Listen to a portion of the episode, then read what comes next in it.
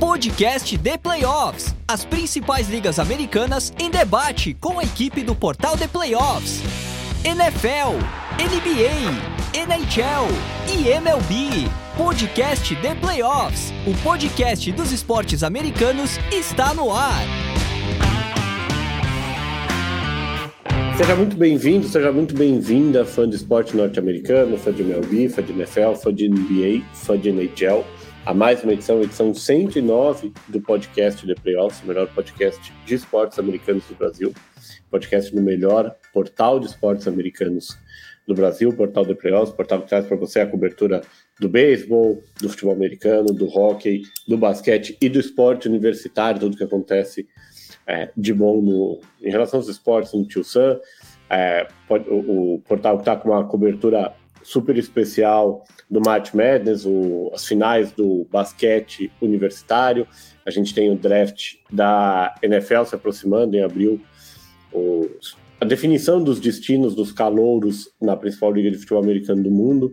Os playoffs da NHL e da NBA se aproximando, mas o assunto nessa edição 109 do podcast de playoffs é beisebol, uma edição muito especial, uma edição em que a gente vai analisar é, o World Baseball Classic, que terminou essa semana, a gente está gravando na quinta-feira, dia 23, o World Baseball Classic terminou na terça, e também o início da temporada regular da Major League Baseball, a temporada regular que começa o Opening Day no dia 30, quinta-feira da semana que vem.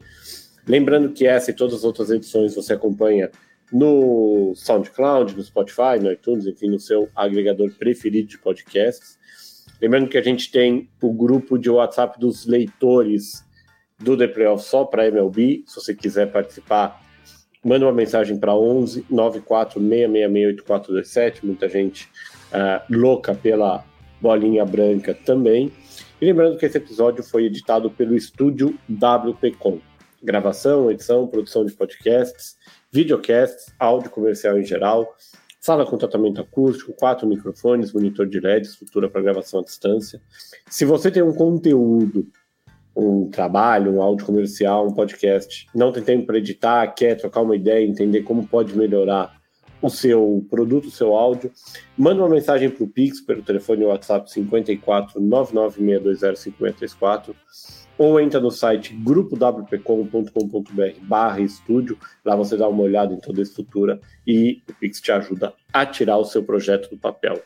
Como a gente já falou, essa é uma edição especial, a gente fala de beisebol, é, eu, Gabriel, mando na apresentação e a gente tem o prazer de ter com a gente nessa edição 109 do podcast The Playoffs, o André Renzo, André Renzo, arremessador brasileiro, primeiro arremessador brasileiro a atuar na Major League Baseball, defendeu o Chicago White Sox, defendeu o Miami Marlins, é, muita experiência na Liga Mexicana também.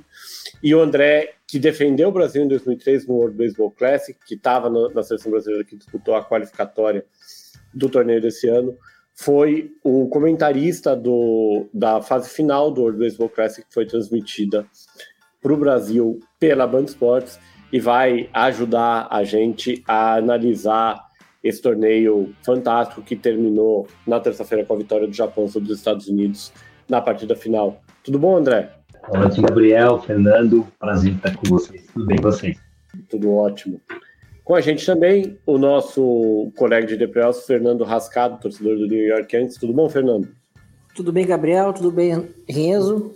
Uh, prazer participar aqui com os vários nomes do beisebol brasileiro, né? E também dar os parabéns pela cobertura no, no World Baseball Classic, né? O trabalho no Band Esportes foi fantástico, ali a cobertura foi muito boa, a transmissão também cheia de informações, muito conhecimento, estava bem legal. Dar os parabéns aí pela grande cobertura. Também foi um baita campeonato. Campeonato que, que durou aí duas para três semanas, né? Começou com é, dois grupos na Ásia, com dois grupos é, nos Estados Unidos. É, algumas surpresas, a gente teve a Austrália despontando, a gente teve a República Tcheca, um time formado basicamente por jogadores amadores, conseguindo uma vitória logo na estreia também. É, a surpreendente eliminação da República Dominicana na primeira fase, Dominicana que eu mesmo apontei como, para mim, o favorito da competição.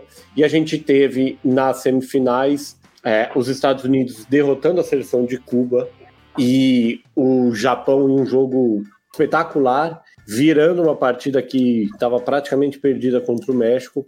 Na terça-feira, os dois times se enfrentaram em Miami é, e a, a prova do, de, de quão bom foi o torneio é que basicamente o confronto final, o confronto que definiu o título para o Japão, envolvia o Shohei Otani, talvez o principal jogador da atualidade no beisebol, e o seu companheiro de equipe Mike Trout, talvez o melhor jogador da década da League Baseball, da última década, alguns podem dizer talvez até o melhor do século.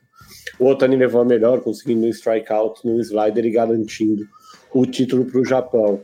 André, você que, que participou em 2013 e que dessa vez estava como comentarista, é, o que, que dá para dizer do nível técnico desses últimos jogos e da, da qualidade da seleção japonesa, que acho que a gente no Brasil acompanha um pouco menos, chega chega menos informação, a gente não tem tantos jogos sendo transmitidos. Muitos jogadores na Major League Baseball, outros não, a gente vai falar de alguns nomes aqui. E o Japão mostrando que continua com um dos principais baseballs, uma das principais potências do beisebol do mundo, levando o título para casa. Olha, eu vou começar falando pelo Japão, né? É, eu acho muito legal a, a para mim, é, para você representar o seu país, você tem que você tem que ter um orgulho muito grande. a gente sabe, eu sei todos nós sabemos que o beisebol brasileiro não é nenhuma, nenhuma potência. A gente tenta fazer ser, mas infelizmente a gente não consegue. Mas você tem que ter uma vontade, você tem que ter um, você tem que querer, você tem que querer muito, muito, muito. E o Japão quis, tanto que o Suzuki machucou antes, ele deu uma entrevista falando, uma entrevista muito legal, falando que era um um sonho dele não realizado, mas que ele poderia realizar na próxima edição. Uh, ele ia ser o capitão do Japão, para quem não sabe. Ele está no Cubs, né? Então, assim, essa vontade do Japão de levar jogadores do, do próprio jogador, querer ir, isso para mim falta um pouco. Fal, faltou um pouco nos Estados Unidos, né? Se você olhar o line-up dos Estados Unidos, você vai falar, uau, mas como assim faltou? Agora, assim, imagina se você coloca o Judge talvez o Harper e qualquer outra peça ali, como que aquele line-up não ficaria? Imagina se você tem Digron, imagina se você de repente tem o Verlander, imagina se de repente você tem é, Kershaw, mas eh, se eu for citar para você, sai o line-up que estava e entra um totalmente diferente. Então, isso para mim, o Japão mostra muito. A maior surpresa para mim foi o México, eu não apostei na República Dominicana como favorita. Eu achei, vendo os jogos, muito nome, muito cacique papoco índio. Uh, tinha muito nome, tanto que as entrevistas pré-jogo contra a Venezuela foram polêmicas, né, do Alcântara. Eu apostava na Venezuela. A Venezuela veio quieta, veio com nomes, jogou muito bem as classificatórias. O México foi surpresa para mim. O México fazer o que fez com o time do Japão tinha jogadores ali que jogam comigo, jogaram comigo no México, e eu conheço todos. Eu até citei na transmissão o terceira base, o Paredes e o, o, o, Urias era o meu shortstop no Iax de Obregon. A gente chegou em três finais seguidas, perdemos as três. Mas é, é um que falta um pouquinho para o Brasil também, sabe? A gente coloca muita culpa nos times, no, no que o time quer. Existe uma, uma, uma regra não escrita que o time, nenhum time pode vetar o jogador de jogar. O jogador só tem que querer um pouco. O caso do Otani. O Anaheim, para quem não sabia, não queria deixar ele ir. Ele foi, falou que queria ir, jogou muito bem. Então, assim, precisa, precisa mais disso. E quantas portas não se abrem, né? A entrevista do Benjamin, do Benjamin Gil, depois do jogo contra o Japão, o Japão avança mas quem ganha com esse jogo é o mundo do beisebol. Pô, isso aí, para quem entende de beisebol, ele, com poucas palavras, resumiu o que foi aquele jogo. O México, e é o que o World Baseball Classic é. Para quem não sabe, a Copa do Mundo do beisebol, ela é para atrair público, ela é para atrair país. Isso que eles querem e é isso que está acontecendo. Cada edição tem melhorado e a gente espera que na próxima seja muito melhor. Ô, ô, Fernando, fazendo um contraponto, é, o Rob Manfred já, já confirmou a edição de 2026, já deu a entender que vai ser nessa mesma época do ano, disse que conversou com o sindicato e eles entendem, e aí eu concordo que é o momento mais propício, porque está todo mundo mais ou menos nas mesmas condições. Só que a gente teve esse ano uma série de lesões. Né? Dá para dizer que a do, do José Altuve foi uma lesão mais é, de, de, falta de sorte. Lógico, toda lesão pode acontecer a qualquer momento, mas foi uma bolada. O Altuve fora, assim, no melhor dos casos, até o fim de maio, provavelmente mais do que isso. O Edwin Dias se machucou na comemoração da vitória de Porto Rico fora da temporada. É, hoje a confirmação de que o Adam Wainwright se machucou no último treino dos Estados Unidos é, seria o, o, starter do, do St. Louis Cardinals também, começa a temporada na, na lista de contundidos. E lógico, para os é, é donos das franquias, para os managers, é importante você preservar o jogador. A gente vê isso também, por exemplo, na NBA, essa questão de, entre aspas, eu pago seu salário. Como que a MLB pode fazer para garantir que cada vez mais estrelas participem da competição? Como o André falou, é, você tenha mais nomes de peso, especialmente na seleção americana, sem que isso signifique mais jogadores se lesionando e ficando fora do começo da temporada regular, que para a MLB também é um, um baque até do ponto de vista financeiro. É, uma das soluções seria transferir a competição para de repente para novembro, que é pós o Series, que os times estão de férias, os times teriam tempo para recuperar alguma possível lesão, né? Mas eu acho que é falta de cultura do próprio esporte, no futebol a gente vê esse mesmo problema com Copa do Mundo, os jogadores os mais caros do mundo vão servir seleção, ficam fora por muito tempo, tem eliminatórias, tem vários jogos. Agora mesmo está acontecendo uma data FIFA, os jogadores deixaram seus times para jogar amistosos, que não valem nada, por exemplo. Então acho que acaba um pouco da cultura. A gente vê isso muito do lado americano, né? Parece que os americanos em si ainda não aquela coisa muito deles do mundial ser só os Estados Unidos, só olhar só para eles. A gente não vê isso em outros países, a gente vê o Japão, todo mundo muito, muito afim de participar, os latinos nem se fala. Então é uma competição que está engrenando, está pegando cada vez mais tradição. Eu acho que essa edição marcou muito isso. A gente viu o ambiente no estádio, a gente viu a alegria dos jogadores em representar seus países. Países ali, muitos que são humildes, que têm o beisebol como uma grande alegria do povo, né? E muitos americanos sensibilizaram com isso, outros ainda não. Eu acho que é cultural, não adianta. Os americanos, eles olham, até o Renzo pode falar melhor sobre isso, que conviveu lá, viveu lá dentro. Eles chamam de Old Series uma liga que é só deles, né? É série mundial, então parece que para eles não tá, eles não estão muito preocupados em competir com outros países. Eles querem eles uh, na liga deles, com o dinheiro deles ali, viverem ali na, no mundo deles, né? E a gente vê que não é bem assim, né? A gente viu o próprio o Lindor falando que estavam criticando muito a competição, falando que assim, ah, vocês não sabem como é que é importante para nós jogar para Porto Rico, para o Panamá, para o México, Venezuela. Então, eu acho que o esporte que, que une tantos países latinos, por exemplo, que, que une o Japão e os Estados Unidos, eu acho que é uma competição boa, é uma competição que não demora tanto, que, que o nível é muito alto, porque a gente vê que, que várias equipes vão com força máxima. Os Estados Unidos estavam com vários desfalques, mesmo assim era uma equipe muito forte. Não tinha talvez os melhores arremessadores titulares, mas os rebatedores eram muito fortes, o muito forte. Chegou na final, né? Então, estádio lotado. Acho que o pessoal curtiu bastante. Eu acho que é um pouco cultural, né? Isso aí é difícil mudar tão rapidamente, né? No próprio basquete é assim. Futebol americano não dá para comparar porque não tem uma outra liga competitiva, né? E no hockey também é um pouco assim. Tem as rivalidades com, com Rússia, com Canadá. Mas também é, acho que não adianta, é muito cultural. Mas se quiser tentar evitar esse problema de lesão, tira a competição de março, né? Na porta da, da, da League começar, né? Agora, a lesão faz parte, né? Como tu falou, né? Você pode muito bem se machucar no speed training, né? O Altuve se machuca todo ano, né? Então, tipo, por exemplo, né? então já são jogadores suscetíveis a isso, né? E é natural também as equipes querem proteger os seus jogadores, mas ao mesmo tempo representar o país para um atleta profissional deve ser o ponto máximo, né? Tem que entender também isso aí. Ô, André, posso, é, posso pode falar, lógico. Já, já aproveitando, Fernando, só para mostrar uma, umas coisinhas. Assim, eu estava lá, né, em 2013, muito antes disso, a gente tem uma reunião respondendo para o Fernando, mas talvez para vocês que não entendam.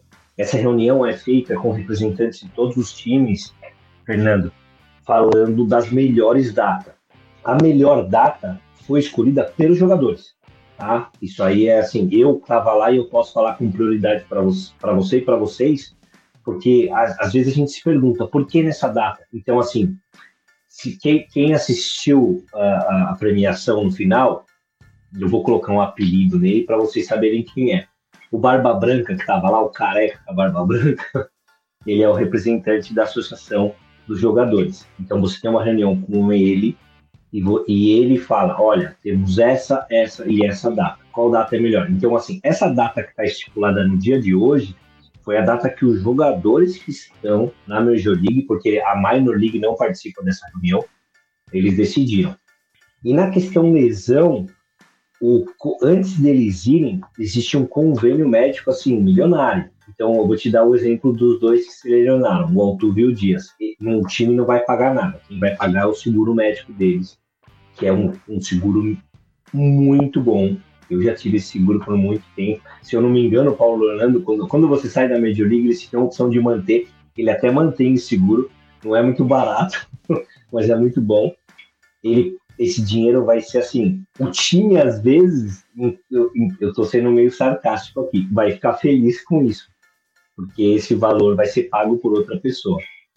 Então, só para deixar claro, as datas são estipuladas pela Major League e definidas pelos jogadores. Os jogadores machucados têm um seguro milionário que cobre o, o valor deles. E para mim, como, como jogador, eu estou quase pendurando, mas ainda eu visto alguma chuteirinha, é a melhor data. Por quê? Porque é a data que o cara sai de uma temporada pegando fogo para jogar classificatória e ele se cobra em se preparar antes, porque você não pode chegar no sprint trainer mal preparado para jogar um World Baseball Classic, então você se cobra. Isso, ah, mas André, pode vir lesão? Não, se você for pensar em lesão, eu posso me machucar de repente descendo de uma calçada. Olha como o Dias mesmo se machucou, comemorando, pisando no pé do irmão, escorregando, assim. A lesão, se ela for para vir, infelizmente ela vai vir. Você, eu já tive amigo que machucou o cara, ele chamava Morel, num bar, indo pro banheiro, escorregou na porta do banheiro, LCA. Assim, puta merda. Como, né? Então eu acho que a data é muito boa, pra, como jogador falando, e o convênio é muito bom. E esse convênio, ele é bom e ao mesmo tempo chato foi o convênio que vetou alguns jogadores brasileiros a ir por ter sofrido lesão. É, falando sobre, sobre o nível do Japão e emendando já na próxima pergunta, André, é, a gente teve três nomes muito falados é, entre o, na imprensa americana porque basicamente não jogaram, não eram tão conhecidos, mas tem tanto é, é tanto destaque em cima que estava todo mundo de olho. Um deles o público americano já teve o gostinho de começar a ver e vai ter mais, que é o Masataka Yoshida, que assinou na intertemporada com, uh, com o Boston Red Sox. Muita gente criticando até o valor do negócio, 5 anos, 90 milhões de dólares, e o Yoshida foi um dos principais nomes do ataque do Japão. Os outros dois são talvez os dois principais jogadores é, do mundo que não estão na Major League Baseball. O Nedaka Murakami, que é, resolveu aparecer na semifinal e na final, é, e aí já tem muita gente de olho pensando numa, num, numa ida dele para os Estados Unidos. Isso deve acontecer no máximo ao final da próxima temporada, 2024. E o Rock Sasaki, que é um moleque de 21 anos que alguns já chegam a colocar na discussão de melhor arremessador do mundo. É, olhando como jogador, é, os dois são diferenciados mesmo, ou apesar, lógico, do bom desempenho do Murakami na semifinal da final, do Rock Sasaki ter feito apesar de ter cedido o home run para o Luiz Urias um, um bom jogo contra o México na semifinal, é, ainda é muito pouco para dizer que eles estão no nível dos grandes jogadores japoneses da uh, Major League Baseball, leia-se Shohei Otani. Olha, a minha, a minha opinião sobre, sobre o time do Japão. Eu assisto é, a Liga Japonesa.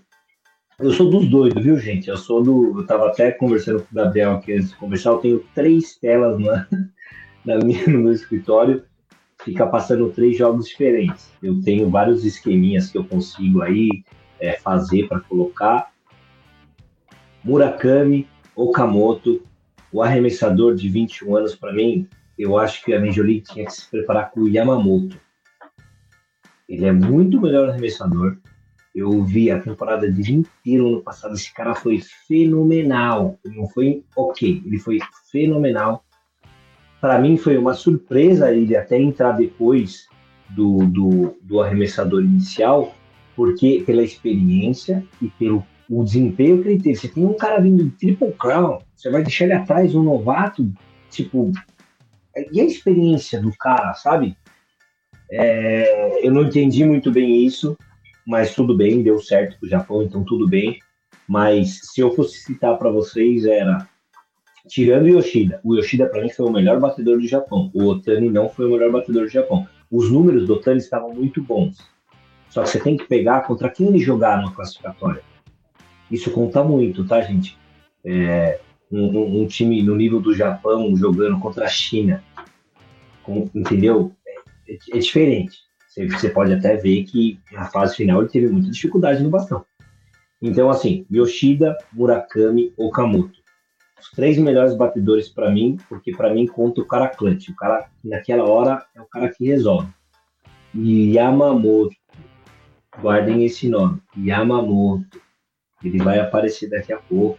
Vocês vão lembrar de mim. Ô, ô, Fernando, passando agora para o momento icônico da final, né? O Shohei Otani. É, o Darvish entrou para arremessar a oitava entrada. É, e o Shohei Otani sendo acionado na nona entrada e tendo a oportunidade de fechar o título do Japão é, em cima do Mike Trout, um duelo entre dois companheiros de equipe, dois jogadores sensacionais, né, a mostra do, é, é, é, do nível técnico do campeonato, apesar do que a gente já comentou aqui da limitação é, do grupo de arremessadores, principalmente dos Estados Unidos. o que, que dá para dizer desse duelo que talvez todo mundo esperava e ninguém imaginava que fosse acontecer no momento que ele aconteceu? É, os deuses do beisebol prepararam direitinho essa final, né? Porque dois jogadores dos melhores jogadores do mundo se enfrentando, companheiros de equipe. Uh, são dois jogadores que, se não mudarem de equipe, pelo jeito não vão competir por títulos, né? Os Angels parece que não conseguem tomar, tomar jeito. Daqui a pouco perde os dois jogadores, porque não sei se eles vão aguentar muito tempo jogando uma equipe que não, não compete por títulos, né? E aproveitando que eles estão numa idade, que eles estão no auge ali para poder aproveitar esse, esse espaço, né? Então foi um momento marcante ali. Uh, é curioso ver um starter do nível do Tani entrando para fechar jogo, né? Coisa diferente, né? Mas dá para entender, né? Aquele jogo ali basicamente é um peso, é um peso no jogo 7 World Series, né? Um jogo único, valendo taça. Acho que foi um momento épico, assim, que fez valorizar ainda mais a competição para os jogadores terem vontade de participar do, da próxima edição, 2026, né? Tanto que alguns jogadores já falaram que querem participar. Eu acho que também foi uma forma de motivar todo mundo para esse grande evento, né? Uh, valorizou muito, acho que esse, esse título valorizou muito o momento. Uh, realmente foi um momento aqueles que a gente vai lembrar daqui a muito tempo. Daqui a pouco é um, é um tipo de, de, jogo, de momento que vai virar um documentário da ESPN daqui a pouco, por exemplo. Acho que é um momento histórico, né? Acho que um dos maiores jogos recentes do beisebol dá para lembrar ser decidido com baita arremesso, com, com, um swing contra um rebatedor potente, com um jogo com uma corrida de diferença. Acho que foi o cenário perfeito ali, né? E o Darvish também, outro starter também consolidado, entrando para como um setup man praticamente, né? e talvez sendo o pior arremessador de todos os japoneses que jogaram, né? Foi um jogo de bullpen praticamente e ele foi talvez teve mais dificuldade, sendo que talvez era um dos melhores, né? Então teve tudo isso aí, ele quase entregou a vantagem. Eu acho que foi um final ali belíssimo e curou uma baita competição, né? Eu realmente não esperava que fosse ser tão bom, tão legal assim. É, uma das coisas que me chamou bastante atenção, que acho que é uma coisa que vem mudando já nos playoffs, eu entendo que durante a temporada regular é, seja difícil até pela quantidade de jogos que você tem, existe ainda um pouco do, do, das regras é, é, não escritas do beisebol, mas os jogadores comemorando abertamente, os jogadores expressando suas emoções. É, acho que talvez o, o Randy Rosarena tenha sido um grande nome nisso. Ele que é, é uma história muito legal de por que, que ele escolheu jogar pelo México e é, como ele, no jogo contra o Japão, como ele motivou o estádio inteiro ali, que tinha uma grande parcela torcendo para o México. Acho que essa é uma das grandes é, é, marcas do World Baseball Classic que a gente está vendo e acho que vai ver cada vez mais na MLB, principalmente nos playoffs, porque de fato você comemorar um home run ali na partida 45 da temporada regular, o impacto é muito menor do que você fazer isso é, final de ano. Mas para a gente fechar esse assunto de World Baseball Classic, queria trazer a pergunta para o André. É, a próxima edição está confirmada para 2026, é, provavelmente as classificatórias na no, setembro, outubro de 2025, e a gente deve ter uma mudança para 2026, porque os quatro primeiros de cada grupo da primeira fase, a menos que, que, que as regras sejam alteradas, tem vaga garantida. E tanto o Panamá, que veio da classificatória é, da América, que acabou com o Brasil terminando na terceira posição, quanto a República Tcheca, que veio da classificação. A República Tcheca e a Grã-Bretanha, que vieram da classificação europeia, garantiram vaga. A gente deve ter, disputando as classificatórias no ano que vem, Taiwan, ou Taipei chinesa, a China, a Colômbia e Nicarágua. Isso deve mudar até um pouco o formato da classificatória, porque você vai ter talvez os países asiáticos da Oceania concentrados, se bem que China e Taiwan não podem muito jogar juntos. André, duas perguntas aqui. Uma, esse cenário com, com Colômbia e China tendo que disputar a classificatória complica mais é, a vida do Brasil pensando em 2025, 2026? E a segunda, você já falou que você está é, é, ainda calça chuteira de vez em quando. É, você pretende é, se manter em atividade e representar a seleção brasileira mais uma vez? Gabriel, vamos lá. Puta merda. Eu posso ficar interrompendo para ficar respondendo o Fernando ou não? é que assim, é, eu não, existe, eu não sei se vocês ficaram sabendo, mas o, existe, existe uma, uma cor de cavaleiros com o Tani. É, ele não arremessar na final, porque ele arremessou aquele jogo só uma entrada. Existia esse acordo entre o Japão e o, o Yoanahai. Por isso que ele só arremessou uma entrada, porque senão eu acho que aquele caboclinho ali ia estar abrindo, viu? Respondendo a sua pergunta agora. Eu começo pela mais fácil ou pela mais, mais, mais difícil? Qual que? Pela que você quiser. Uh, eu, como jogador, eu sou um cara que tem quase 20 anos de profissional, tô cansado, sinceramente falando. Eu perdi muito tempo da minha vida no beisebol e meu filho nasceu, eu fiquei três dias em casa, tive que ir embora. E é um tempo que não volta, né? Infelizmente, eu estou pensando tanto esse ano, eu estou pensando um pouco mais na minha família. Eu não tive um dos melhores pais do mundo. Hoje em dia a gente é muito próximo, mas quando eu era criança não foi dos melhores. E um dos meus uh, deveres daqui para frente é ser o melhor pai do mundo. É uma coisa que eu tento aplicar todo dia, erro, com certeza, mas é uma, uma, uma meta que eu coloquei para mim como pessoa, tentar ser o melhor pai do mundo, o melhor esposo do mundo para minha, minha mulher, é, ficar um pouco mais presente. Então, eu não sei se eu vou participar, sinceramente falando, é, como jogador se eu tiver gás, se meu corpo permitir, com certeza eu vou querer estar lá. Se meu corpo não permitir, eu tenho um contato muito bom com a Confederação Brasileira e vocês vão me ver lá como técnico. Você pode esquecer. Eu, eu, eu garanto uma coisa para vocês: os gringos não vão voltar. Se eu tiver força suficiente para brigar, é, o nosso elenco vai ser brasileiro total porque ninguém mais que a gente conhece os nossos atletas. Eu não vou entrar em problemas porque nessa classificatória teve um monte extra-campo que vocês não têm ideia e eles eram os grandes envolvidos. São grandes nomes, tá? Foram grandes atletas, mas eles não são, eles não têm o sangue brasileiro. Eles têm a vontade de ajudar, isso eu posso garantir, mas o sangue eles não têm. A outra pergunta é da nossa chave. A gente desclassificou Colômbia, né? Na primeira vez que a gente participou, então Colômbia não, não representa nenhum risco para a gente. Vai ser um grande jogo? Vai. China não representa nenhum jogo para a gente. A gente perdeu para a China no Japão porque sobrou meia dúzia de arremessador para jogar naquele jogo, porque a gente foi com uma mentalidade americana de enfrentar todo mundo de igual para igual e a gente é, a gente não tava com a nossa força máxima. Isso para mim me afeta muito até hoje, porque aquele jogo do Japão era para a gente ter ganho, primeiro jogo, em 2013. Uh, então, é, é, desses que saíram, para mim é indiferente e a gente vai ir, vai jogar de qualquer forma, vai ter novas, novos nomes voltando aí. Para mim, o que o, o nosso maior uh, rival somos nós mesmos. É, não vou citar nomes, é fulano no indo, é ciclano no indo, é falando que o time não liberou, cara, falta um pouquinho de vontade do atleta, tá? Não vou, não vou colocar culpa no time não, porque eu fui um cara, para quem não sabe, que pediu dispensa do Miami Marlins para ir para ir representar o Brasil uh, na classificatória em Nova York. Miami Marlins chegou para mim e falou assim: você vai para Júpiter, você vai ficar, quem não sabe a nossa sede, a sede do Miami naquela época era em Júpiter, não sei se continua ainda você vai ficar lá e se acontecer alguma coisa na Major, a gente vai te subir. Eu falei, não, eu vou jogar o clássico. Não, você não vai. Eu falei, eu vou, queira você sim, ou queira você não. Se você não quiser, eu aceito a minha carta, a gente chama de release, é, dispensa. Eu aceito minha carta de dispensa, mas eu vou jogar. Não deu 15 minutos, tava minha carta de dispensa, porque ninguém é maior que o time. Eu não ia ser também. Então a minha carta de dispensa eu assinei e fui embora feliz da vida. Porque eu tenho vontade de jogar para o Brasil. Eu represento o Brasil há mais de 20 anos, quase. E toda vez que eu representei o Brasil, foi com o maior orgulho do mundo. E vai continuar sendo até o dia que eu falar não dá mais, chega. E para mim já deu.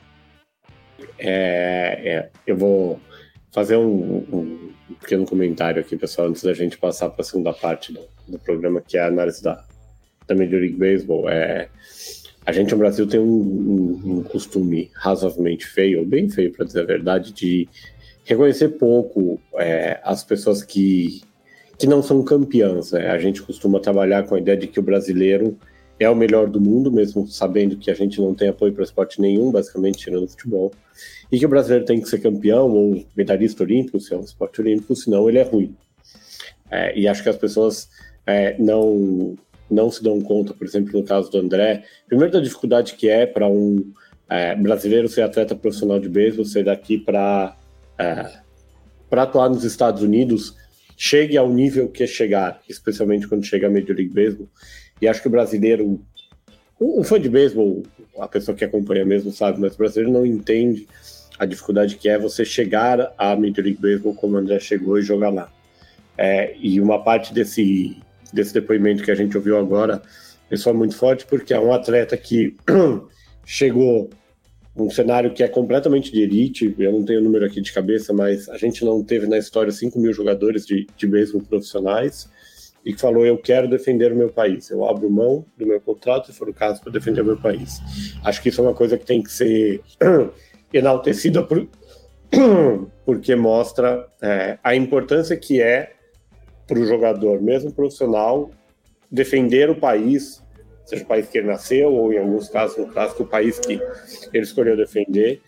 E acho que é isso uma das coisas mais legais que eu levo do World Baseball Classic, aí corroborando o depoimento do André, que é o orgulho que esses jogadores tiveram, a própria frase do, do Suzuki, de defender o seu país, uma oportunidade que aparentemente a gente vai ter mais agora a cada três anos e não mais a cada quatro. Gabriel, assim, Pode falar. faria de novo. Faria de novo com o maior prazer do mundo, sabe?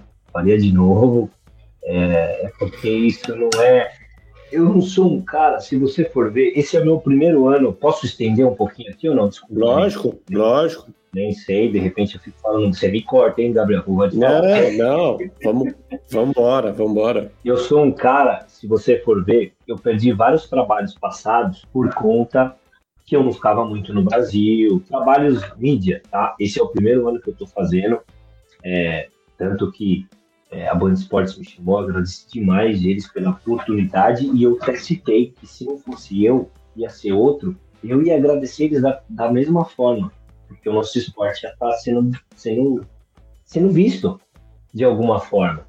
Eu faria de novo tudo que eu fiz, cara, eu não mudaria nada. Sabe aquele, vou jogar ficha aqui para ver se eu volto melhoro? Eu não, eu não quero melhorar nada, tudo que eu fiz, eu fiz de coração. Eu era um moleque porra louca, Hoje em dia, você me escuta falando com dois filhos, você não acha, né? Você fala, não, você é bonzinho, nada. Eu era. Encontrei minha professora hoje na academia, ela falou, bens a Deus, olha que virou esse menino. então, assim, eu era um cara muito bocudo, muito porra louca, e as coisas foram virando pro meu lado. Eu virei pai, hoje em dia eu já penso totalmente diferente, mas eu não, mudaria nada. Não mudaria nada. E é isso que essa nova geração não entende. E é isso que, que eu que eu não sei como passar para eles. Eu virei, eu dou, eu dou treinos de beisebol e eu virei para um pai hoje. Eu falei assim, cara, eu ensino qualquer jogador, eu ensino qualquer jogador que queira aprender ficar bom, mas eu não consigo fazer com que o jogador que não queira aprender ficar bom, porque precisa vir do atleta antes que mais nada a vontade, sabe? Aquele tesão, meu. Tem que ser um tesão você vestir a camisa do Brasil, cara. Tanto que a gente acabou a classificar. Para quem não sabe, é, isso é extra-campo. Na, no Panamá, abriu uma bolha no meu dedo na terceira entrada, mas uma bolha. Vocês não têm ideia. Eu fiquei com um rombo no dedo por semanas. para quem me conhece, sabe que esse é um problema que eu tenho quando eu não tenho sequência de jogos. Tanto que se você for ver uh, no primeiro jogo contra a Nicarágua, que o Felipe jogou demais. Esse é um assim, do Brasil. Eu queria ter cinco Felipe Natel e cinco Guilherme no. Joga demais. É, eu fui pro bullpen aquecer. E eu virei pro Latroy e eu falei, Latroy, eu preciso arremessar, cara. Ele falou, não. Eu falei, não, o, o pi. E eu vou lá. E eu peguei minhas coisas e fui. Eu, porque eu me conheço mais que o Latroy Hawks. O Latroy Hawks conhece o Latroy. O André conhece o André. Eu fui e comecei a arremessar. Tanto que depois saiu na TV, ah, o André está preparado para qualquer coisa. Na verdade, eu não estava. Nem o técnico sabia que eu estava aquecendo, mas eu sabia. Então, na final, abri uma bolha no meu dedo. Eu tenho esse problema desde criança. E eu cheguei, a gente saiu, depois de eu tomar na quarta entrada, se eu não me engano, ou na terceira entrada, foi que eu tomei o ponto. Eu saí e o Steve chegou para mim e falou assim: Eu vou te tirar. Eu falei: Não, me deixa até o final. Eu falei, infelizmente, a gente não vai ganhar esse jogo. Pela visão que eu tenho aqui, é difícil a gente ganhar. Então, poupa os arremessadores e me usa até o final. Se eu tomar 10 pontos e amanhã for falado que o Reis é uma porcaria, eu não me importo. Mas me deixa e guarda o nosso bullpen para o jogo da Nicarágua, que é o jogo que vai classificar a gente, porque o nosso ataque no jogo contra o Paraguai estava horrível não vou usar outra palavra porque até eles mesmo se identificaram na hora. Horrível. E eu falava, me usa até o final. Só que aí eu saí, começou a bolha a ficar, ficar, ficar. Tanto que eu saí, fui uh, cortar, meter gás, enfim. Então, assim, a, a, palavra certa é você tem que ter tesão e vontade de vestir a camisa. Se você não tiver, é melhor não ir. Para mim, é melhor ficar em casa e assistir a gente. É, tem nem o que acrescentar aqui. Eu vou passar agora para a segunda parte da nossa pauta, que é a análise da, da temporada regular, uma, uma pré-análise aqui. A temporada regular da Major League Baseball começa na quinta-feira da semana que vem. É, algumas alterações de regra é, bem interessantes ainda. A gente conta com você para ajudar a tentar entender o impacto que vai ter no jogo. A gente tem é, tempo de arremesso, limite de vezes que o arremessador pode uh, arremessar para a primeira base para tentar impedir um roubo de base ou para tentar fazer um pick-off de um corredor que esteja em base, é, bases maiores também, um limite ao posicionamento de defesa, então você vai ter que manter dois infielders de cada lado ali da, da segunda base para não ter o shift, o objetivo claro. Um é fazer o jogo mais rápido, os jogos serem mais rápidos, e dois, fazer com que os jogos tenham uma maior quantidade de corridas anotadas. É, pensando na, na Liga Americana, é a Liga do, do Houston Astros, é, que vai defender o, o título, é, o Houston que perdeu o, o Justin Verlander, que não tem o José Altuve por parte da temporada, mas que mantém a maior parte do elenco. É, Houston tem uma, uma competência muito forte na divisão leste, com o New York Yankees se reforçando bastante, com o Toronto Blue Jays mantendo um elenco que tem muito nome que ainda não se provou, é, e com um Tampa Bay Rays que mesmo com uma folha salarial baixa sempre chega. E a gente tem o Cleveland Indians que surpreendeu no ano passado, não surpreendeu em chegar aos playoffs, mas talvez em mostrar que o time está mais pronto para disputar com o Houston, eventualmente com o Seattle Mariners, é, com com o Yankees é, também do que se previa antes.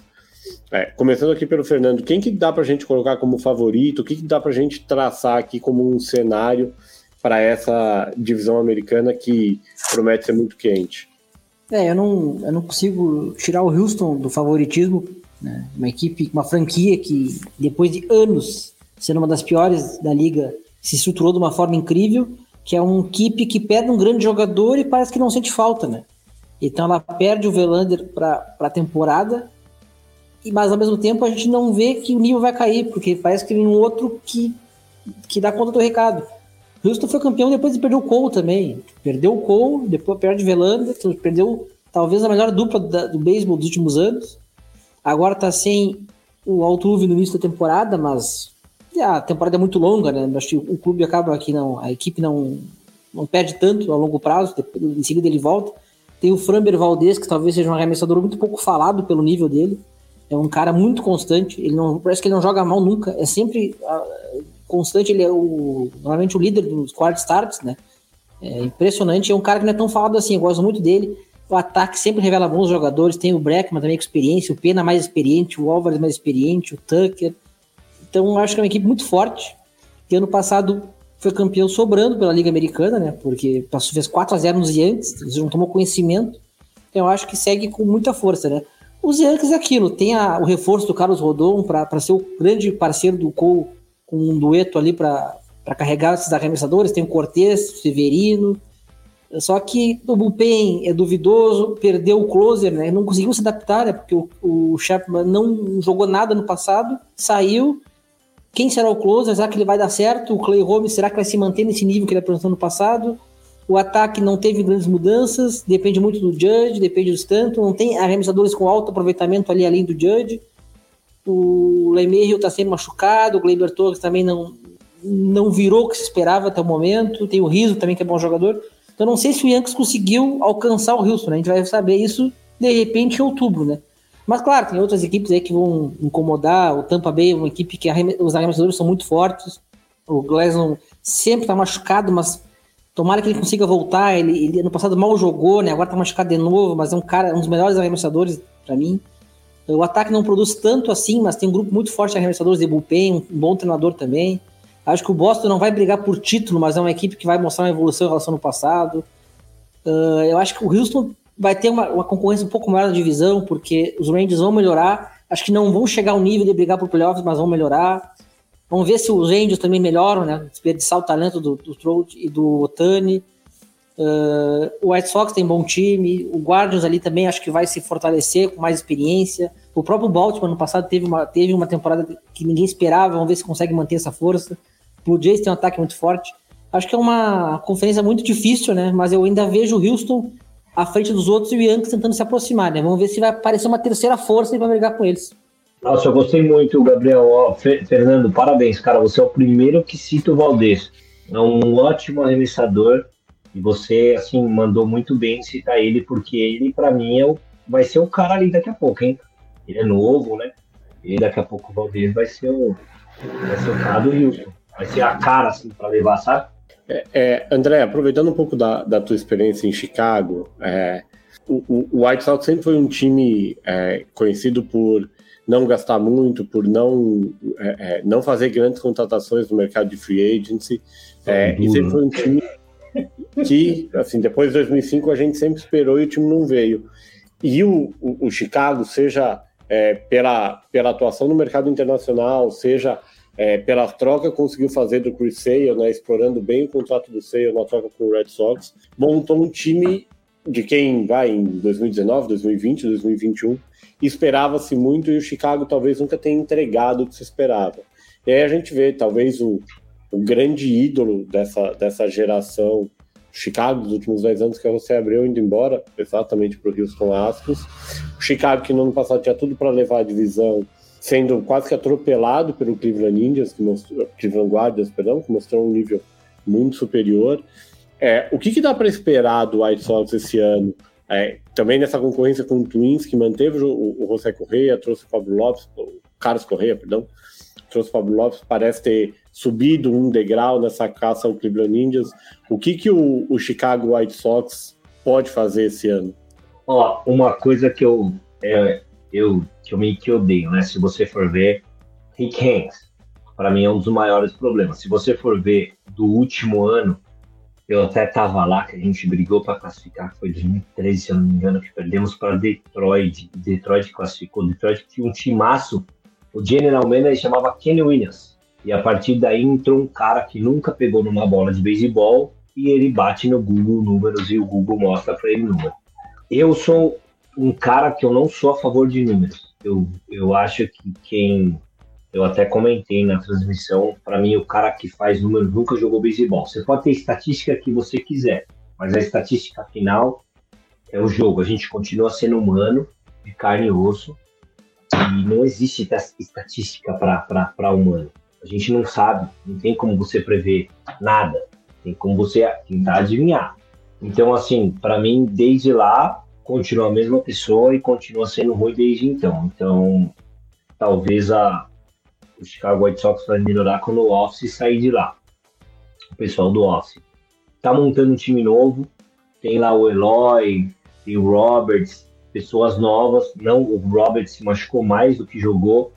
É, trouxeram peças assim ok de outros times de outros, outros times para tentar dar uma tapada no buraco mas eles são muito pão duro, muito miseráveis, têm que gastar. Outras palavras é isso aí, eles têm que gastar, eles têm que soltar. Que foi um, um caso do Houston. Quando eu jogava com o Houston, o Houston era horrível. O Houston era um dos piores times na época. E se você for ver hoje em dia, quem é Houston? O melhor, se não um dos melhores times.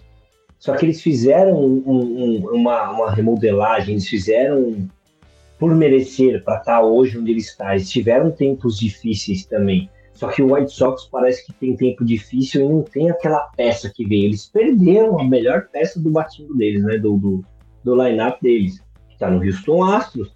Ou seja, então o Houston Astros só se, só se fortalece e os outros times só perdem com isso.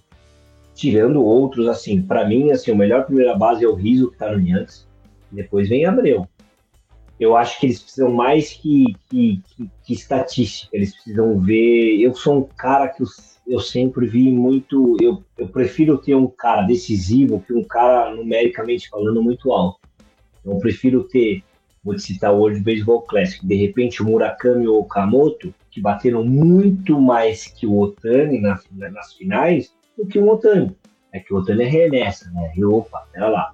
Mas se ele não arremessasse, eu Okamoto e Murakami. Se você for analisar os últimos jogos, os números são muito melhores. Assim, ele bateu o rito para chegar na, na, na, em base para anotar, mas quem deu a pancada final foi o Murakami. Quem bateu o Romuran foi o Okamoto, quem bateu o Romuran foi o, o Murakami. Então eu sou desse tipo de pessoa, eu gosto desse tipo de jogador, que é aquele jogador chave em hora chave. Jogador teve uma entrevista uma vez um ano do Mike Trout, ele falou: "Eu não faço muito mais que ninguém é que o beisebol na Liga Americana ele espera que a gente saiba fazer o básico. Cara, o básico para um jogador de Major League é pegar tudo que está no alcance dele. É se deslizar às vezes e pegar umas bolas que a gente acha impossível. Porque o possível qualquer um pegaria. É fazer jogadas que a gente acharia que não ia dar. Porque jogadas que dá, qualquer um faz. Isso é ser um jogador extraordinário numa liga. Só que você tem que relevar, você tem que colocar em, em, em, você tem que colocar no papel assim, o campo dos Estados Unidos é tão perfeito que a bola não mexe. Do jeito que ela saiu do taco, ela chega na luva. Ela não é igual, por exemplo, o campo do Brasil, que tem um monte de pedra. o cara bate a bola vem pingando, fazendo zigue-zague. Não é. Você pode colocar o arenado na terceira base aqui no, no bom retiro que ele vai errar. Isso aí é, é irrelevante, isso aí não tem que falar. Só que lá, no, do jeito que a bola sai do taco, ela pinga e ela vem perfeito. É muito difícil ter erro, porque o campo também ajuda muito.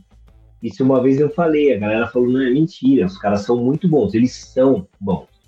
Só que o campo é ótimo. Isso conta demais. Então, assim, eu sou do tipo de pessoa que eu prefiro esse tipo de atleta no meu time. Então, até por isso que eu até citei uma observação que o Fernando deu, que poucos não. Valdez é um cara que entra em situações muito difíceis e ele resolve. Para quem nunca esperou que ele ia resolver. Passando para a Liga Nacional, a gente tem na Liga Nacional, não sei se vocês concordam, uma quantidade maior de equipes num nível mais próximo um do outro, né? Se a gente fala na Liga Americana em, em Astros em Yankees, e aí talvez todo mundo um pouquinho mais abaixo, a gente tem na Liga Nacional muitos times em patamar similar, né? A gente tem na divisão oeste o Los Angeles Dodgers, que domina a divisão basicamente há 10 anos, mas que vem envelhecendo, que vem gradativamente talvez perdendo peças é, perdeu o Trey Turner, que, que jogou no Dodgers no ano passado, e já tem o desfalque do Gavin Lux, que se machucou e está fora é, durante todo o ano. O San Diego Padres, que vem construindo aí, através de contratos de free agent muito expressivos, um time para tentar brigar com os Yankees, um time que talvez não faça nem muito sentido do ponto de vista financeiro para um mercado pequeno como o San Diego.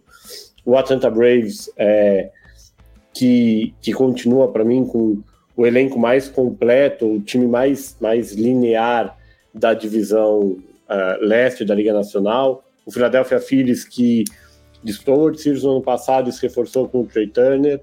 O New York Mets, que tem um dono que é ao contrário do, do pessoal do Chicago White Sox, porque o cara só gasta dinheiro, é o maior é, folha salarial da história da liga. O St. Louis Cardinals, é, que todo ano monta um time de ótimo nível técnico que briga para estar nos playoffs. Não sei se vocês concordam, mas eu vejo uma, uma, uma liga muito mais equilibrada e muito mais difícil de você projetar o que é que vai acontecer. Talvez as três divisões sejam mais difíceis de projetar do que as divisões da Liga Americana.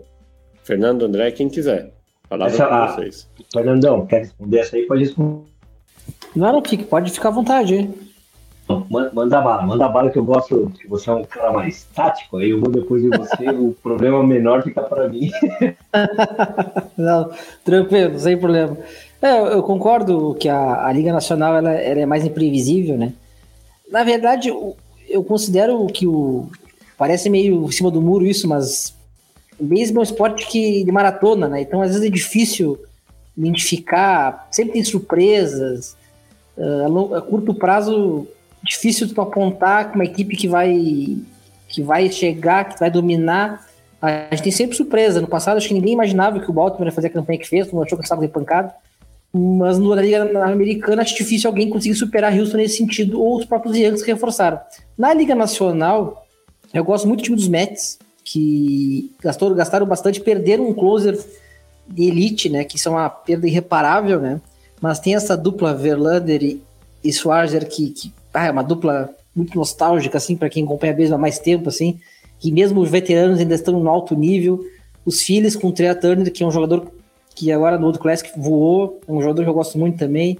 Atlanta Braves também é uma equipe que sempre mantém um excelente nível de arremessadores. É sempre aquele beisebol que não é de marcar tantas corridas, mas muito efetivo. Sempre parece tomar pouca corrida.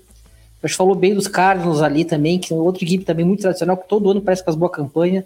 Os Brewers também acho que pode fazer uma boa campanha. Já vejo ali Pirates, Reds e Cubs mais abaixo, acho que vivem em situações de renovações ainda. Não vão estar prontos para brigar para playoffs. E o Oeste vai ser interessantíssimo ver se o Dodgers vai conseguir manter esse nível, né? Os Padres investiram bastante. Ano passado os Dodgers ganham a divisão, mas os Padres varrem os Dodgers, né? Então, será que os Padres enfim vão conseguir tomar as rédeas dessa divisão, tendo o melhor elenco, tendo o melhor time? Será que os Dodgers vão seguir dominando? Acho que vai ser uma briga bem interessante. Giants eu acho que também já coloca um pouco mais por fora. O Rockies e Diamondbacks também são equipes mais abaixo. Mas é difícil, acho que é, é praticamente impossível apontar um favorito, né? como na Liga Americana, né? Como falar Houston, Yankees, por exemplo. Na Nacional, é Atlanta, é Nets, é Filadélfia. Tanto que ninguém esperava que o Filadélfia fosse para o Series, né? Ninguém esperava, né? O time classificou com a última vaga de repescagem, surpreendeu todo mundo, encaixou na hora decisiva.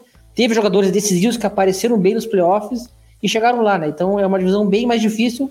Eu gostaria de ver o Padres chegando longe, né? Uma franquia que passou muito tempo também escondida, pouco se falava, investiu bastante em vários jogadores interessantes de ver jogar. Tem uma torcida que comprou a ideia, tá apoiando bastante jogos lá em San Diego, estão bem legais de assistir. Vamos ver, acho que vai ser, vai ser bem equilibrado a Liga Nacional. Eu acho muito legal o que o Fernando falou, que é um ponto que eu falei anteriormente, que ele falou desses jogadores da Filadélfia que no final se encaixaram. Esse é o tipo de jogador que você quer no seu time, sabe? Esse é o tipo de jogador que não tinha o que perder e os caras foram lá e resolveram. Mas eu concordo muito com o Fernando de todos os times que ele, que ele citou para mim o San Diego foi o que mais mais fez assim movimentos, mas como assim movimentos? Ele, o Soto estava lá, mas o Soto agora vai ficar um bom tempo lá, sabe? E que perda do, do Tanner, hein? Essa aí é, ninguém dava nada. Foi para o Filadélfia, reforça muito o Filadélfia. Filadélfia também que já estava forte, assim, forte no sentido um time brigador. Vem, vem vai dar trabalho esse ano, hein? Vai dar um trabalhão esse ano aí. Eu, de todos que o Fernando citou, que eu acho eu, que esses dois aí vão ser os que vão dar um aquele trabalhinho a mais aí.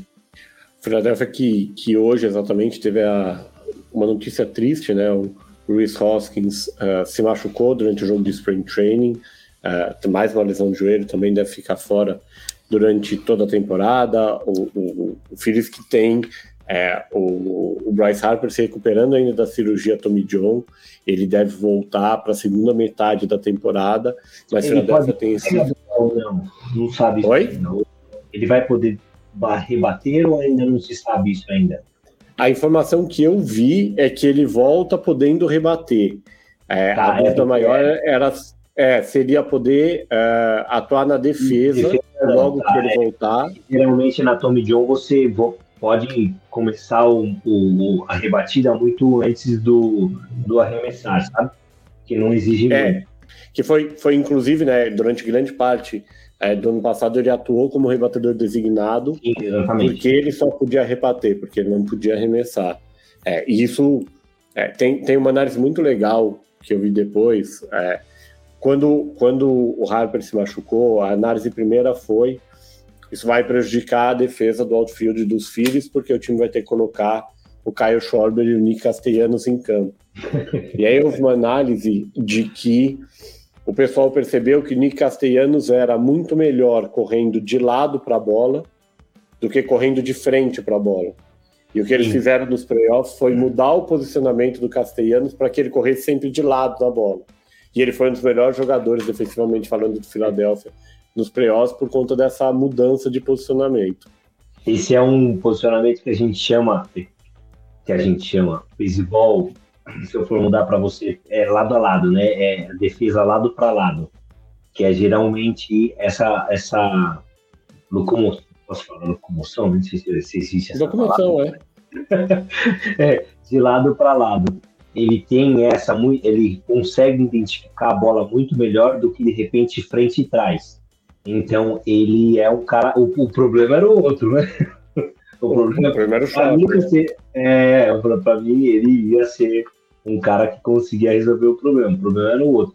Mas enfim, para quem não sabe, só um detalhe. Desculpa estender, viu, gente? É eu falo Imagina. Parar, vocês cortam aí. é, o Atomy John, tanto a Tommy John quanto a lesão do Labron, ela para o rebatedor ela é muito mais rápida. O processo de, de retorno é mais rápido do que do arremessador. A, tanto a Tommy John é de, de, você pode chegar de posso colocar 9 a 14 meses. O, o Eric Pardinho demorou 16. Então assim, eu coloco de essa, esse número que eu coloquei é tipo uma média. E a lesão do Labron, você coloca para um arremessador de 6 a 9. Para um, um infielder, um eu posso falar com prioridade para o infielder, para o outfielder eu não sei, não vou falar. Para o infielder, de 3 a 6. Então, corta um pouco essa, essa distância de retorno, por conta do, do da, da, exigência do braço, é muito menor, enfim. Então, talvez a gente veja até o Harper voltando um pouco antes no, no não, não no ADT. Ô, André, aproveitando também tua experiência é, no Montinho, o quanto que essas regras novas que a MLB está implementando para esse ano, principalmente o relógio de arremesso, né, que delimita o tempo entre um arremesso e outro, e essa limitação na tentativa de, de você evitar o roubo de base ou eliminar o jogador na primeira base, mexem com o arremessador e mexem com a forma como você controla o jogo. Eu não entendi muito bem essa da, do pick-off, né, da virada para a primeira base, porque eu vou te dar um exemplo X aqui se eu posso virar cinco vezes, a partir da quinta, o cara pode sair, tipo, uma quantidade X de passo e roubar a base muito mais fácil. O relógio, eu sou, eu fui um cara que eu sempre gostei de trabalhar rápido. É, pega a bola, entra no montinho, olha assim e arremessa. Tem aqueles caras, até tinha o Garcia do Houston que fazia o bebê lá, enfim, que, sei lá, homenagem pro filho, sei lá o que ele fazia ali, mas é, demorava mais do que ele ia precisar eles, eles vão precisar se adaptar.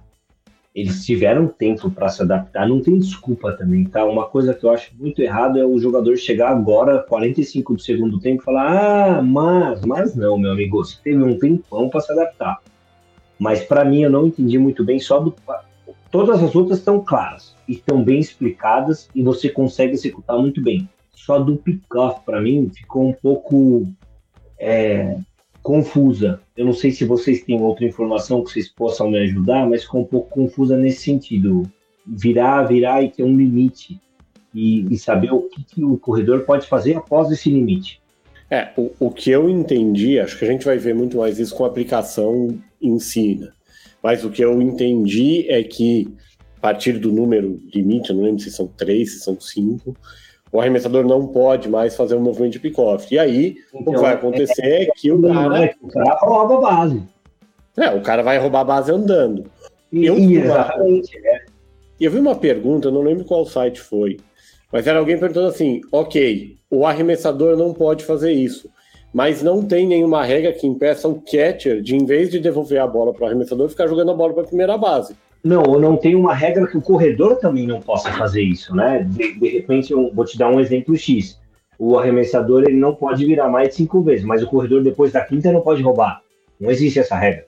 Porque não, se você é for colocar, é, então, se você for colocar, ele só pode é, virar para a primeira base. É, é, assim que a gente fala no Brasil. Ficar para a primeira, a gente fala virar para a primeira. Cinco vezes, então a partir da quinta, o cara vai sair tipo 25 passos, sabe? e vai, vai andando. E vai andando para a segunda base. É, e essa, isso foi o que eu não entendi muito bem. Por isso que eu até falei se, se, se o Gabriel ou o Fernando tem alguma coisa para adicionar, porque eu não entendi muito bem mesmo, nesse sentido assim. Eu virei uma. É que o arremessador também, aí ele vai pensar de outra forma. Ele não vai virar quinta. Ele não vai ser burro para virar tipo 1, 2, 3, 4, 5 e deixar o corredor aberto o suficiente para roubar a base. Ele vai virar 4, talvez, no máximo. E a quinta ele vai deixar indeciso. Aí ele arremessa para home plate, zerou, ele pode ir de novo. Eu estou falando de uma situação assim, que talvez se o arremessador por algum acaso esqueça que ele não pode virar cinco, cinco vezes para a primeira base e tem um Dyson da vida na primeira base, que, que voa, não corre. Um turn da vida que, que, que voa, não corre. Aí o que, que acontece? Aí o cara pode roubar a base com a maior facilidade do mundo, né? É, o, o, que eu acho que vai acabar acontecendo é isso. A gente vai ter um aumento no número de, de roubo de base, isso é claro. E os arremessadores e catchers vão começar a buscar alternativas para tentar controlar o jogador. É, é, a limitação do shift também acaba impulsionando isso, né? Porque você vai ter mais bolas passando por lugares onde até o ano passado havia um defensor é, posicionado para fazer a defesa. Vai acabar é. mudando o, o fluxo do ataque também. A, a, do shift eu gostei. Eu posso explicar o porquê eu gostei? Lógico. é a minha visão, tá? Antigamente você tinha o cara lá batendo 300. Ele foi 10 vezes pro bastão e rebateu 2 vezes. É 300%. Ele bate, o average dele é 300%. Aí eles começaram a fazer o shift. Só que se você for ver, o shift ele vem depois de longo tempo de beisebol. Então você mexe o cara, só que você mexe o cara para impedir talvez que aquela bola passe certo? Vou, dar um, vou te dar um exemplo X aqui. Tá um batedor canhoto que é muito bom para o meio, você mexe o shortstop um pouco mais para o buraco entre a terceira e o choto, e o segunda base atrás da, da, da, segunda base. Não é esse o ponto de defesa dele, ele defende um pouco à esquerda, se você vê o, o, o, o campo de frente para trás. Uh, então você coloca ele um pouco para trás da segunda base aquela rebatida, ela foi eliminada. E aquele rebatia na segunda base?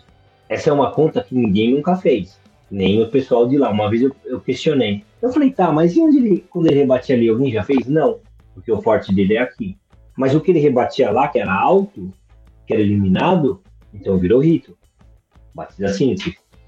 Então eu sou um cara muito contra o shift. Eu sempre fui o shift na minha carreira como jogador nunca me ajudou, ele só me atrapalhou. Tanto que eu perdi um jogo com o Minnesota, o Kendry Morales, não sei se vocês lembram quando ele estava no Minnesota, batendo um, um ground ball no shortstop, mas assim, ridículo.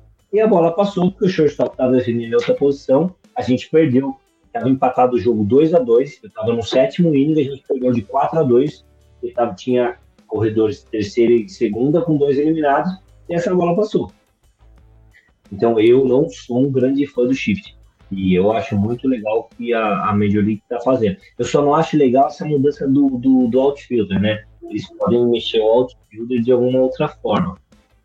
Mas acho, acho interessante. É, eu acho que a gente vai ver adaptações, é, evidentemente, esse vai ser um ano diferente de 2024, em que os times já vão estar mais confortáveis. Mas a, a gente, vai ver aquele dinâmica... chip tipo Joey Galo, né? Que fica ridículo todo mundo. Bom, eu lembro, eu, eu torcedor do, do São Francisco Giants, via muito com o Brandon Belt, né? Era o time Sim. inteiro de um lado do infield e não tinha ninguém do outro. Se ele dá um bunch, ele chega na base. Você sabe que é uma andando, coisa né? ele vai dormir. Eu expliquei, que eu expliquei. Você sabe o porquê o pessoal não faz isso na Major League, Gabriel? Não. Porque não conta para ele. Para ele é indiferente um que na verdade esse esse esse vou te dar um exemplo. Ele toca a bola para a terceira base e chega quieto na primeira base, chega salvo. Isso conta como infield hit. Nas estatísticas, isso é um, um, um, um weak hit, é um, um hito fraco. Uma rebatida fraca. Uma rebatida fraca. Então, para eles não contam, não é o forte o suficiente para um futuro contrato. Por isso que o Otani fez quando foi feito o shift contra ele. Porque num campeonato curto e num campeonato dessa importância que você representa seu país, você quer saber lá se é forte, fraco, você quer chegar na primeira base. E chegar no home plate mais vezes que no jogo. E eu nunca entendi. A mesma coisa com o Cano. Quando o Cano tava no Yankees, que ele fez aquele, aquele bunt, que ele até chegou até a segunda base. Acho que o Fernando vai lembrar muito bem, é um fã do, do, do, do Yankees. Cara, incrível. Se eu fosse ele, eu faria todas as vezes, até mudar a defesa ao normal e eu começar a rebater do meu jeito normal também. Porque eu acho assim, eu vejo jogador na MLB, é, ele não quer saber do shift, ele não, ele não tava nem aí, o Joey não tava nem aí. Tinha quatro jogadores do lado direito, ele vem do campo de frente, o rebatedor vem no campo de frente, o lado direito é a primeira base, o lado esquerdo é a terceira base. Tinha quatro, quatro defensores do lado direito. O lado esquerdo dele tava tipo assim, uma avenida em São Paulo com aquele trânsito maluco escrito passe.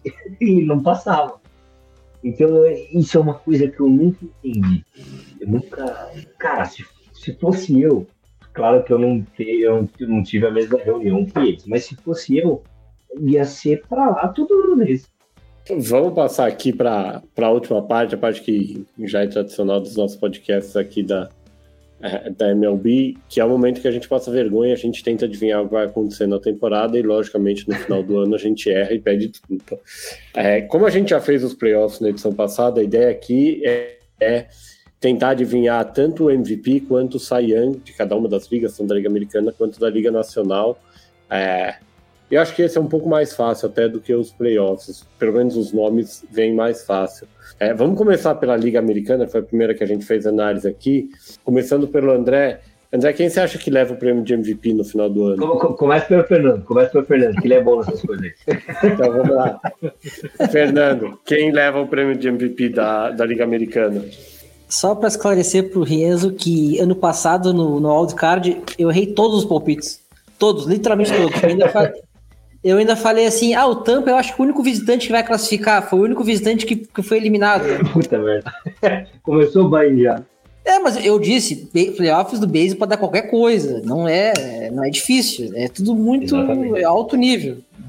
Então, assim, ó, eu vou parecer clubista, mas não é clubista. Eu acho que o MVP vai ser o Warrior Judge de novo. Acho que ele ainda tá, ele ainda é um jogador jovem, ainda tá no auge dele. Vem de uma temporada saudável joga no Yankee Stadium que favorece o ataque, favorece o home run, e ele em casa consegue com muita facilidade. É um cara que aumentou muito o aproveitamento, não é, um, não é aquele rebatedor de home run que bate 22%, cai 170 vezes pro strikeout e consegue 50 home runs. Não, ele conseguiu aumentar o aproveitamento dele. Então eu, eu acho que o Judge ainda vai manter essa, essa hegemonia aí na, no, como MVP. André. Sabe por que eu concordo com o Fernando? Porque o Judge aprendeu a rebater. Ele não é aquele cara é, tipo Stanton, que se dá na bola, a bola vai longe. Ele aprendeu a rebater para todos os lados do campo. Não foi à toa que ele foi muito bem o ano passado. E ele aprendeu a que nem tudo é força. Então o contato dele com a bola é muito melhor. Então eu vou na do Fernando também. Lá no diante. Eu, eu vou aqui no palpite mais retrô um pouco. É, depois de ter sido flagrado. Ah, apesar que o Turner, o Turner tá, né? Nessa liga esse ano. É, então. É, rapaz. Fernando, concordo com você, mas eu acho que eu vou com a resposta do Gabriel também. Não, a minha, a minha era outra, eu vou com o Mike Trout. Ah, Ah, eu vou, eu vou, eu vou com o Mike Trout. É, eu acho que o Trout não foi citado pelo Fernando pelas lesões, né? Que ele teve, é. mas se for um cara sem lesão também, incrível. É que é difícil escolher, mas enfim, vamos errar, vamos errar. Eu vou continuar, Fernando, tamo junto. Vamos, vamos lá, lá que o seja campeão. Pra, pra, pro, pro arremessador, o Sayang da Liga Americana. Olha, Fernando de novo eu gosto muito do DeGrom. Eu, assim, acho ele arremessando maravilhoso de ver jogar, assim, um cara que eu mais gosto de ver jogar, acho que hoje em dia. Mas ele não consegue ficar saudável. Então eu acho que ele não vai conseguir o prêmio, porque ele, no momento ele não vai ficar saudável. Então eu vou manter aqui a minha, a, meu apoio ao Framber Valdez, que é um cara que, que eu gosto muito, como eu já tinha dito antes. E como ele vai virar o número um em Houston lá, eu acho que ele vai tomar conta da temporada lá e vai, vai levar dessa vez. Me chamem de louco. Verlander. Não tenho motivos para. Não, mas o, o Verlander foi para a Liga Nacional, né? É, o Verlander foi para a Liga ah, Nacional. Ah, é verdade. Nossa senhora, esqueci. Hum, de você, Gabriel, deixa eu pensando. Agora mudou minha, minha, minha pergunta de um, do dia para noite. Eu, eu vou, vou dar uma arriscada aqui. Um, um cara que eu acho que merecia mais crédito, apesar de jogar numa divisão muito forte, vai sofrer um pouco, que é o Kevin Gausman é, tem sido um dos melhores arremessadores da Major League Baseball, basicamente com dois arremessos só. E o splitter dele esse ano vai fazer a diferença. Nossa, eu tô, eu tô aqui pensando ainda. Eu tô. Eu vou passar essa aí, viu? Eu vou passar essa aí. Só porque eu fui pego desprevenido.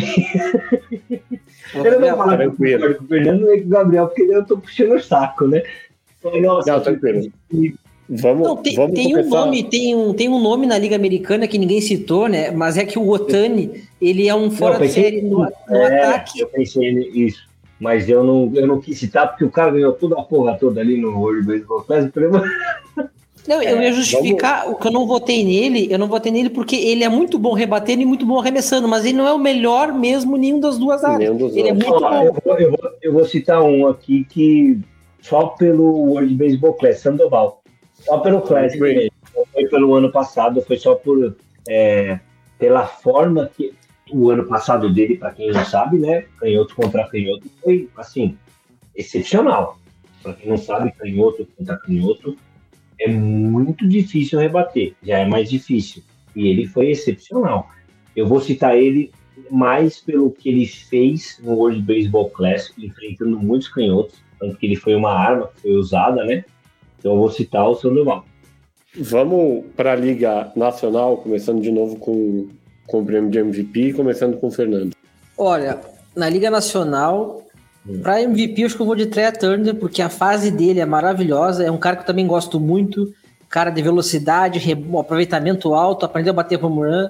Difícil achar um defeito, né? E é um cara que, se eu não estou enganado, é um cara que costuma ficar saudável, né? Então, com Sim. uma liga muito disputada, com tantos bons jogadores, mas eu vou no Trey Turner, que eu acho que vai casar bem lá em Filadélfia, eu acho que ele vai, vai, se, vai se destacar. Eu vou continuar com o Judge só por uma coisa. Pelo fato de ele ter assinado um contrato, é, isso dá uma tranquilidade muito grande para o jogador. E um apoio também. Então, se ele foi bem, pode ser que ano seja muito melhor. Eu vou, vou fugir um pouco aqui da casinha, um nome que é, assim, teria que ir muito bem para ser o MVP, mas acho que tem potencial, que é o Austin Riley, do, do Atlanta Braves. É, o cara que se firmou na posição, também assinou contrato na última temporada. Vamos ver. É, já acho que foi bem, muito bem no ano passado e pode, de repente, brigar esse ano. E, e o Cy Young, da Liga Nacional, também começando pelo Fernando. Ah, esse eu fui um voto também ah, por, por, gostar muito do jogador, que acho que o Marcos Schwarzer é outro cara também, já veterano, que eu lembro dele ganhando dos Yankees em 2006 nos playoffs lá. Ninguém falava nele, né? E ele se manteve num nível muito alto. Também é um cara que eu gosto muito de ver jogar. Eu vou nessa por nostalgia, assim. Ele também é um cara muito constante. O Sandy Alcântara é um excelente arremessador, mas é muito difícil ganhar duas vezes seguidas, né? Ele é atual vencedor, né? Aí o Verlander eu não sei se vai manter o mesmo nível. O Kershaw acho que já passou do, do nível dele. Eh, então eu acho que eu vou de Marcos Schwarzer. André. Eu continuo no Alcântara porque eu acho que é o ano dele foi incrível num time que você imagina esse cara em outro time, né? O que queria, como ele ia aparecer muito mais. Eu vou continuar nele porque o ano dele foi incrível e ele é jovem. Então, assim, ele com certeza esse ano vai querer fazer muito mais do que o ano passado. É, eu também vou postar num cara jovem, vou puxar a sardinha aqui é, pro meu lado, um cara que está se desenvolvendo bem, que tem chance, especialmente se a defesa ajudar um pouco, que é o Logan Webb do, do São Francisco Giants. Fez uma ótima oh. temporada 2021. 2022, o Giants em geral um pouquinho pior. Quem sabe esse ano acaba. Esse aí foi inesperado, hein, Gabriel? Olha, Open, Open é, Day é. tem gol contra ele no X-Stage, hein? Esse foi inesperado, gostei, mas gostei. E, e, e basicamente, a disputa, a, a, a, chance dele de ganhar o Cy vai acabar no Opening Day no Yankee Stadium. Mas tudo bem, até lá eu posso pelo menos. O já acaba, né? eu posso pelo menos manter a esperança.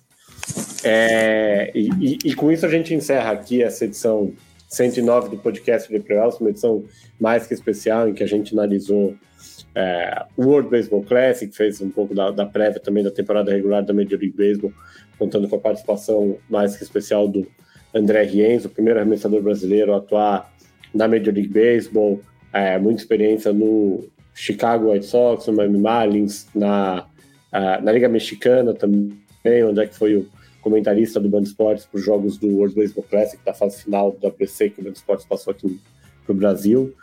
Lembrando que a gente tem no grupo de leitores, grupo de WhatsApp dos leitores do The Playoffs para Major League Baseball. Se você quiser participar, é só mandar uma mensagem para o 11 94666 8427. Lembrando que esse episódio do podcast The Playoffs foi produzido pelo estúdio do.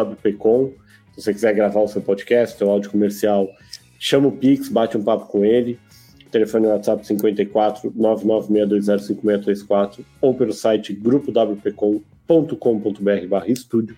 Lembrando que a gente tem o Opening Day da Major League Baseball, tem o começo da temporada regular, na próxima quinta-feira, dia 30 de uh, março.